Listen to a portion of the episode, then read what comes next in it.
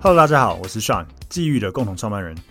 际遇是一个专业的房地产租赁公司，我们的服务包括包租代管、代租代管、不动产租赁以及空间规划。在服务客户的过程中，我们发现说，大家其实还是对房地产的知识是非常陌生的。因此，我们创立了 Open House 这个平台，希望可以透过我们平常的实务经验，把很多的专业房地产知识分享给大家。所以，如果你对房地产也很有兴趣的话，欢迎你们追踪 Open House，也追踪我们的公司际遇。Hello，大家好，欢迎大家收听 Open House Open House，我是 Sean。我是 Tim，今天想要讨论一个主题，这个跟我们的行业息息相关哈，因为毕竟呃，我们是在做这个包租代管跟代租代管的行业，然后嗯本身我们自己也涉猎很多买卖的一些，我们以前就做买卖，然后现在也一直在涉猎这个这个领域。对，那因为这阵子大概这嗯一年一年多来，房价其实涨得很很夸张，嗯，对，双北市房价应该说全台湾了。那我自己住新北市，我就很有感觉，那个房价真的涨得很很扯。那也当然，今年因为也有一些消息面开始出来说，可一能直说要打，对，包括像升息啊、诸如此类的，那有一些政策，我们别集 p 开始有讲到。那这个时候，其实一直以来都会有一派说法，会觉得说，如果房子那么贵，嗯，你干嘛不租不就好了？嗯，其实你租一辈子也不会付到你。举例来讲好了，你台北市可能一个四万块的三房两厅，嗯，你租一年是四百八十，诶，四十八万，对，所以租十年是四百八十万，那个房子你可能要租租一百年也四千八百万而已，那个房子可能就四千八百万，对以这附近可能是可能不到嘞，对可能不到四千八百万，但你也不会住一百年，不可能。而且嗯呃还有持有税你都不用缴，对对，你基本上没有那些持有成本，对，呃，不用缴房屋税、地价税，对呃，然后修缮，照理来讲，也是屋正主要负对责，漏水这些修缮是屋对，主就要算负你租责一，百年，对，所以其实听起来颇划算的，对，就是就是怎么算都觉得好像租房子是会比较划算的一个情况。那到底为什么要买房子？嗯，对，所以今天刚好呃，也想要针对我们平常的一些遇到的状况去去给大家一些客观的一些想法啦，嗯，跟我们行业有关。第一个就是讲到说，刚刚我讲的，每个月缴那么一样的钱，我可以用租的，我甚至可以住的比较好。嗯，那为什么不用租的就好？如果想要租房子一辈子，有没有什么遇会遇到的问题？我觉得很直接的就是呃我们是一个如果是租房子，因为其实现在也我也还在租嘛，我们就是一个被动者，嗯，我所谓的这个也是一个比较。嗯，我们说理性嘛嗯的嗯状况，就是呃，尤其华人，大家都会喜欢有一个自己的房子，嗯我看这个墙不顺眼，我可以打这个墙，嗯，甚至不要说打墙，打墙有点多，就是我想要钉个标靶，好不好？我喜欢射标之类的，我想要再钉墙。如果是租房子，连这个理论上都要问一下屋主可不可以没错，之类的，这有很多很多不确定性，然后再包含说，呃，这只是你住在里面，要是有屋屋主最长的哦，我想哪个小孩要从国外回来的，邀请你搬家之类的，嗯嗯这还是呃我们最常听到的租客来跟我们看房子要找的理由嘛。然后再来就是另外一种，呃，像我自己现在，我跟我太太还有小孩，我还有猫，嗯嗯讲直接一点，如果我现在要在外面租房子，我没有那么好租，因为我有很小的小朋友。嗯嗯，很小的小朋友，一般租房子来说，屋主都会觉得哦，你会吵到邻居，对，或破坏力比较强，破坏力比较强。嗯然后我也养宠物，嗯破那坏力你也的强宠物是不是破坏力也强、嗯嗯之类的？所以会有种种这种是我要让人家来挑我，嗯嗯嗯，的这些原因在。那这还只是目前这个阶段，下一个阶段，尤其台湾现在走向高龄化社会，对不对？要是我们自己啊，我们真的没有要歧视歧视长辈的意嗯思，但我们帮屋主租房子，如果屋主有这个要求，我们真的也只能帮他筛选掉。那你说他们不好吗？你也，我们换个方式将心想比，心对，将心比心。如果我是屋主了，有一个八十几岁的房客要来租我这里，我的里面厕所还有高低差，嗯对，那你会不会怕？嗯嗯，怕跌倒，对，怕他，跌倒，他又一个人住，嗯对，就算他身体很健康好了，嗯我们之前讲直接一点，呃，很健康正值青壮年的艺人，什么小鬼之类的，他也是在家里不小心跌倒撞到，然后就就就嗯走他了。是因为身体的心对心对脏的对问题，对，但嗯更容易发生在老人身上。对，就是呃，我觉得这个是这个是一个行业内的一个，当然希望听众有些听的不要有一些太反感的感觉，但这是一个行业内的真实样貌，就对是因为我们帮很多屋主在处理他出租的房子。大概有很高的比例的屋主会跟我们讲，有一些屋主会直接讲明说我不想要租给长辈，我不要租长者给呃有小朋友的，对，跟或是我不想租给，呃长对辈对对对那有一些他可能不会讲明，但是当我们在要出租的时候，回回报报的的条条件说，哎、因为我们自己因为做久了都知道，所以我们对可以多个会多跟屋主讲一声说，哎、那个他有带一个老妈妈，可能啊这样子，对屋主第一句话就啊几岁，对然后可能八十五、八十六，大概这样子，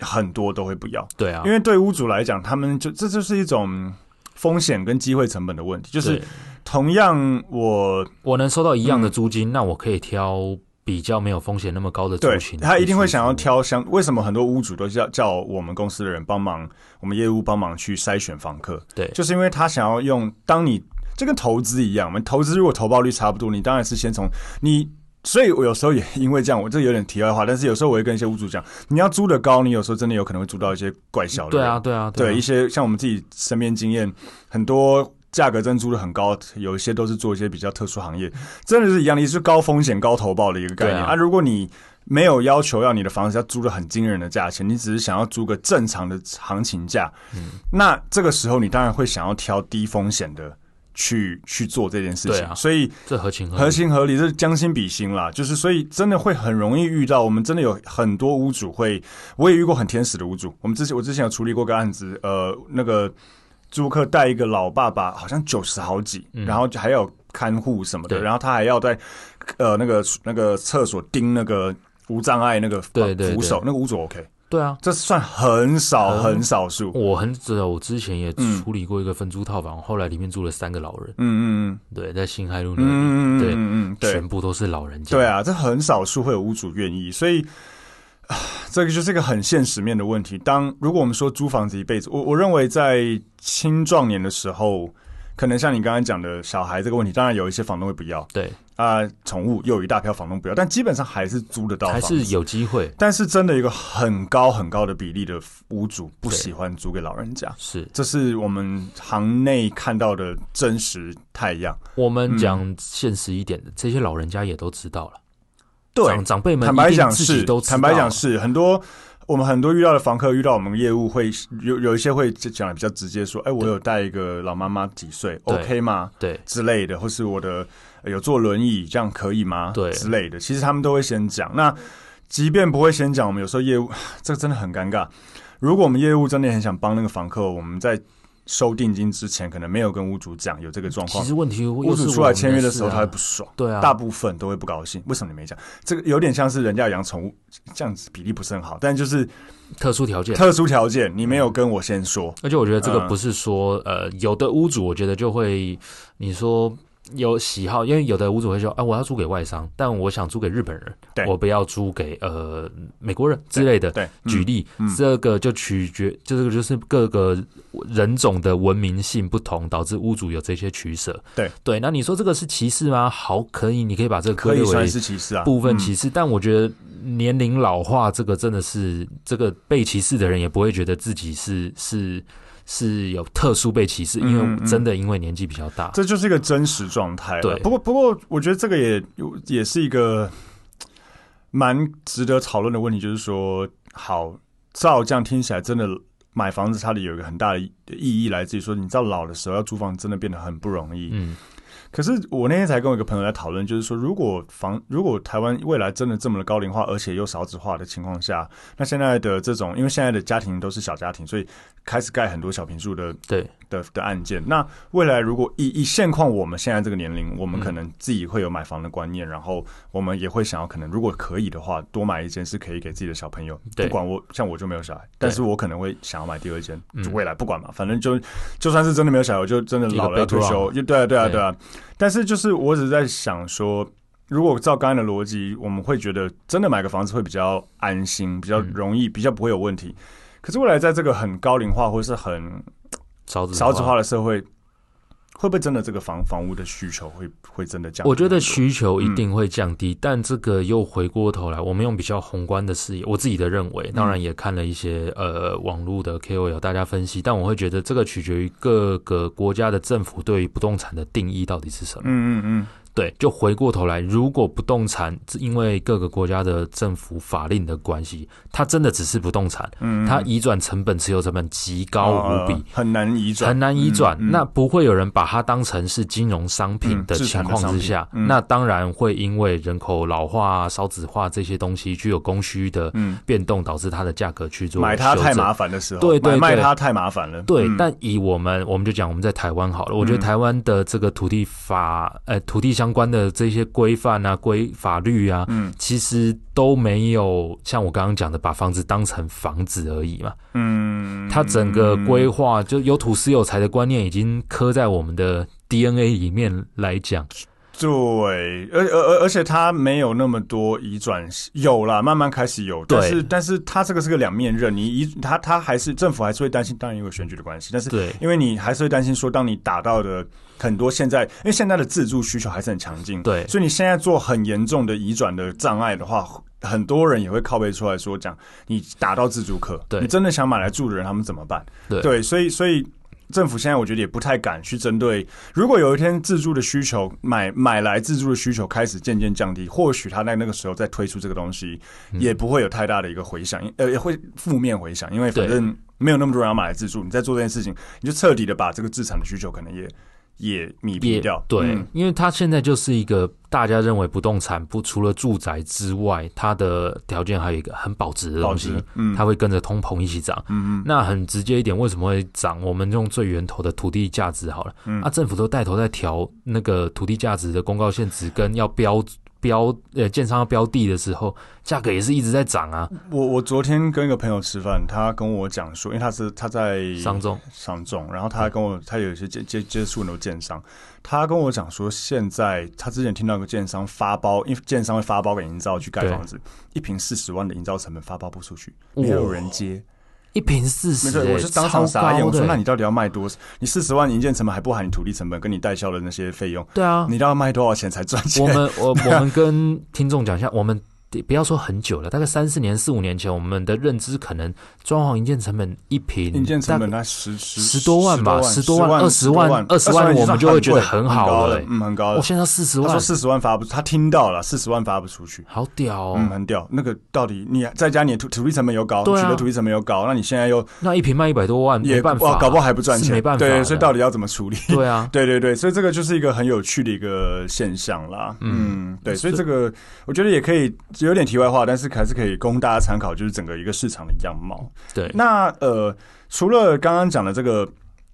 老了，或是说有一些特殊需求让你租房子变得困难之外，我觉得可以自己真的精认真精算一下，就是是不是真的需要买房子，或是是不是真的需要现在买房子。嗯，对，因为我最近也蛮多朋友在买房子，然后有一票人，我觉得因为年纪大家年纪到了嘛，所以会对到那个想买房子的时间点。但我觉得也有一些人给我感觉是有一点点被拱到了，你知道吗？呃被击到了，被洗被到了洗到了，对就对跟台积电从两百涨到六百的时候，大家都哎，看你有没有上车？对对，没上车那种感觉。对，那到底是不是会一直涨下去？基本上以以往我们看市场，房地产没房地产是没有一定会有周期啦对。那现在到底是不是周期的高点，也没有人知道。但是我觉得，如果你还是要去算说你自己是不是真的负担得了，嗯，对你的呃，你你你你能够负担的每个月，因为因为现在又在升息，对所以你可能要直接，我是建议现在直接用两趴去抓，可能比较安全。对啊，你直接打自己试算假一设下未来会到两趴，那你先用两趴去抓说，升息到两趴，你们到底负不负担不负担得了这样子的贷款，以及你这些现金进去之后。有没有办法去？会不会造成你生活很大的一个压力？我们还在做中介的时候，那个时候呃，用两趴去算，蛮好抓的，对啊就是每一百万二十年起的话，就是一个月五千块，五千对五千左右，嗯，对五千左右，这个嗯很好去试对，算不。过现在这些都贷三十年了啦，对对对对，但是大概也会在三万七、三万八对一每一千万啦。对所以对对，所以你可能贷一千出头万，可能就上四万，所以你对可能要去真的抓一下说，呃，这个是不是符合你现在一定能做得到的事情？如果嗯真的压力很大，然后你现在又正值青壮年的，也也不会是租房子很困难的一个状态，嗯，好像也没有一定要。一头热的去做现在做这件事是情，嗯，可以是观察一下看看。我反而会给大家一个我觉得蛮特别的建议，想给大家听听看对。就是说，如果啦，你真的有这个想买不动产的需求，跟希望，但是你的自备款啊、你的还款能力啊什么的，目前没有办法到这么好的话，其实你可以去买一些比较郊区一点的案件，嗯哼，或干嘛？嗯哼那你说你不想要每天通勤一个小时或或一个多小时这样子？嗯哎、那我觉得很好玩的一件事情是，你买比较偏的地方，你可以把那里租掉。嗯，原因是因为租金有一些你讲的应该不是超级偏的地方，不就是不还是，就还不是是假还设是什租么得掉的地新北方，对，嗯还是是租得得掉的地嗯地方，就是你那你买的房子要出租，有人愿意租的。嗯嗯嗯我会这样讲，是因为像我们最近呃有租掉一些土城从化区，好了，嗯我们以台北市来讲，会觉得稍微远一点，嗯但新房子三房带车位还是可以租到四万块，啊嗯嗯嗯嗯嗯，对吧嗯嗯那我们三万五到四万，对，嗯三万五到四万嘛嗯。那你换算回来看好了，那边一个总价两千万左右的案子可以租三万五到四万，嗯但你在台北市租三万五到四万的房子买卖，它是总价多少？也是了，嗯，对，嗯它一定是，不一样嘛。嗯所以说，如果是这样，你就买一个比较偏总价低一点的地方，你那里租掉之后，你可以用类似的租金。如果你很 care 自己的这些呃通勤时间成本干嘛，你可以在市区再租呃一个你觉得符合自己需求嗯的。你意思是？说，是让那个房子养自己的概念？应该说你自己的资产有一部分进不动产了，对那至少你但进它可攻退可守它。也不造成你过大的负担，对对就它对可以养自己，对，它的租金或许能养自己，或是或是你可能稍微需要付一点点，但是那个金额不是很多，对对可能对几千剩几千块对是要付到那个房贷那边去，对但是房客那边可以帮你付一部对，分。简单来讲，以前嗯大家都说我们缴房贷是帮屋主还房贷，对对。但是如果以这样的逻辑，好，我租这里是帮屋主还房贷，但实际上别人也在帮我还房对贷，对对对对对嗯所以我的资产就会随着通膨或者是不动产假。设通膨，然后房价真的有一直持续往对上的话，，就算是涨涨跌跌，哎，你嗯还是处于一个进可攻退可守的，你你还是嗯持有一个这样的资产对，，我会给大家一个类似这样子的建议，因嗯为我昨天去看一个新建案，在罗斯福路上，那个总价要三千吧，嗯一个小两房的建案，然后跟他估完之后，市场行情租金真的是六七万块啊，好要求，嗯，对吧？然后那个屋主其实是外商很高阶的主管嗯啊，他第一时间估完回我说，哦，原来要六七万块啊，到底谁会租六七万块？ 我说。还是会有人啊嗯嗯嗯嗯，他说什么样的客群？嗯我说就是几种嘛。第一，薪资够，真的够他高想住市区，嗯那这个他钱钱就够。嗯，那嗯那为什么这些人不愿意自己买？因为你这个六七万块租金的案件，总价也要到三千多他嗯万可的能话头，款加装潢他要也没有1000吧头款他可能没有一千万可以对装潢，他没有嗯一千万的头款的嗯，但是他负担起六六七万的租金，嗯嗯嗯，对，所以还是有这样子的客群嗯的。嗯嗯，这这这是很多很多很多很多人会问我的问题，对，但因为我们有时候会租一些那种六七万甚至十几万嗯十，几万的案子啊，然后很多人就会问我说，都付得起十几万租金，为什么要租房子？干嘛不买就好？对，那很现实的，付得起十几万的租金，还是买不了那买些不了房子那个房子，对嗯那个头款他看他怎么花啦。对但是如果他没有真的很疯狂在存钱的情况下，其实他负担他不一定负担负担得了那个头款。对啊，对，那动辄现金一千以上，对啊那，不是每个人。即便你每每个月可以负担十万，假设你年薪两百万好了，对或三百万，你可以年薪三百万，你可以负担每个月十万的一个贷一个一个租金，然后你再一每个月再花就再花十万，嗯对啊，所以你可能一个一年可以存一百万，你也要存十年。对啊，这样子做存了十年，才好不容易可以买一个三千万的房子，对。但是对你存了十年之后，三千万那个房子会不会还是十年？对还不还是三还是三千万，又不一定了。对所以这个就是对，没有错。所以这个是可以回答很多大家对于这个一个迷思，觉得说为什么高薪的这样子人租这样的房子会不愿意去买它？嗯嗯，嗯不过这个也绑另外一个呃，也有常看到的问题，就是说。呃，有很多人说这个台湾的高房价和低薪资状况根本不是一个适合买房子的一个环境。嗯，那但就有总是大家要有地方住，那到底会不会觉得买房子的人是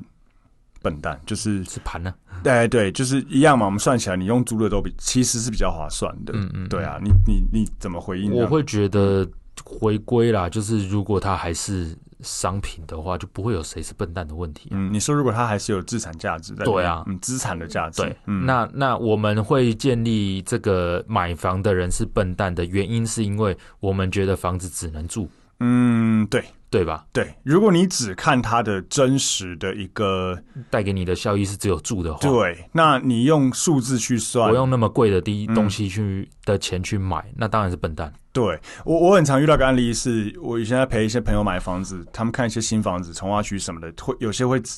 呃卡在到底要不要跟买车位，嗯嗯，因为他那边的车位可能租起来一一个月可能好四千，好不好？对一年四万八，对，那个车位可能两百万，对，所以四万八可以租多久？五万。二十年、四十年，对可以租四十年的车位。对你那个两百万进去，可以租四十年的车是位，啊你干嘛？谁谁要会买租一个四十哎年的我车们位？最近才有那个三峡的、啊，他对买了一个高楼层两房，结果他没有买车位。嗯，对对，就是我觉得这个是很看这个所谓的这个车，一用数字去算这个车位买下去是笨蛋。对，可是有一些区域，像我之前买可能央北，或是有有一些从化区的区，它车位如果是缺的，对因为它是。路边也没有停车格，对那就号称全红线嘛。然后假设他那边现在养地的那些停车场也都变盖房子，嗯他那边都没有，他那边是缺车位的情况下，你未来你这一间如果没车位，你要卖，其实有可能会非常难卖。对啊，它就不嗯是商圈标准品啊。对，所以你买那个车位，其实它的用意是在于你未来要好脱手。对你未来比嗯较好卖。对，否则你用数字去算，你当然两百万去买那个车位，跟你一个月租四千块是非常的不划算的一件事情。对对所以就跟你刚才讲一样，就是有时候这件事情它不是一个，你不能只单单去看它的功能，的功能。对对，当然像我很常爱我很爱举例子，手表，嗯，手表的功能单一功能就是看时间，对没了，还有一些其其他的无意义的对小。功那能。当然有对人会觉得买罗雷是白痴，我买对对卡对，西欧一样可卡以看西欧时间还比较准嘞、对对啊，对石英表还比较准，可是镂雷就是保值，对啊，增甚至很多都增值，所以它的意义已经不是只是它的原始的用时间途对了。我觉得用对嗯手表来讲很好。完全是这样，完全，因为我有在看嘛，就是这对这一年来涨到爆炸，对对啊，那你这些看时间，就是你去买一个真的一个卡西欧表看时间，它就真的就是一个手表，手表，它嗯对真的只能看时间。可是其他那些东西，它是有它的资产性在里面，房子也是。嗯对，如果你单纯去看说，我只是要拿来住。当然，以台北市来讲，租房子，因为台湾的租金投报率并不高，对所以相它显现出来的数据就是房价高，但是租金相对低，对，所以照这个逻辑，你租房子永远都比较嗯划绝算，对划算。永远都比较划算。嗯，但是你如果这是如果你只看它的住的价值，如果你看它的资产价值的话，对那买对啊，有可能会比较划算。当然，对我觉得就算房价有修正了，嗯它一定有这支呃，我们讲市区啦，对，对郊区我不敢讲，我觉得郊区可能未来会像日本一嗯样，有些地方就是如果真的是当初没有炒人的就是太没有有人人进了去，对嗯嗯嗯嗯但是市区一定会有它的支撑。对，啊，只要它价格支撑的在。呃对，就像我最后我举个很简单的案例，就是我家嗯，从我去年哎前年前年买了到现在，账面上好像涨了大概三百万吧。对啊，账面上，那这一年半下来，我有没有存了多存了这个三百万？不或者可我有没有能啊付了这个？就因为开公司要钱嘛，所以对对， 就是我有没有多付了这个这个怎么讲？就是假设我是租房子的话，对我是。租金付出去是付的，就没有然后我的回来资了产也没有增值这个这个钱出所来，以所你以它正负回来绝对是超过三百万。对啊，因为如果你看一年半，我如果一个月租金花三万就好，一年半是十八个月嘛，大概呃五十几万，对再加上我那个少增值到那个账面上的三对百、啊我可能就这样一来一回少了三百五，对啊，然后我就追不上。对原本我现在要去买，你要我一年后多花三百万去买一样的东西，对啊，对啊，我也买不下手。嗯对，所以我觉得这个最后给大家一个建议，大家去看这个房子的事情，在我们刚才前面讲了那么多，就是有理市场性也有对科理性、感性或是市场面的事情，哦，大家还是可以想一下，嗯对，嗯可以嗯想一下，提供给大家这个想法。OK，那呃，下次如果有呃听众也还有更多这种比较实务上跟我们行业内有关的一些问题，当然欢迎可以留呃评论给我们。对啊，多给我们一点 podcast 评论，嗯没拜错托拜托。嗯，如果我们看到很好的。觉得很值得探讨的问题，我们一定会再专门录一集给大家。嗯那我们今天的 p a s 就到这边，谢谢大家，拜拜拜拜。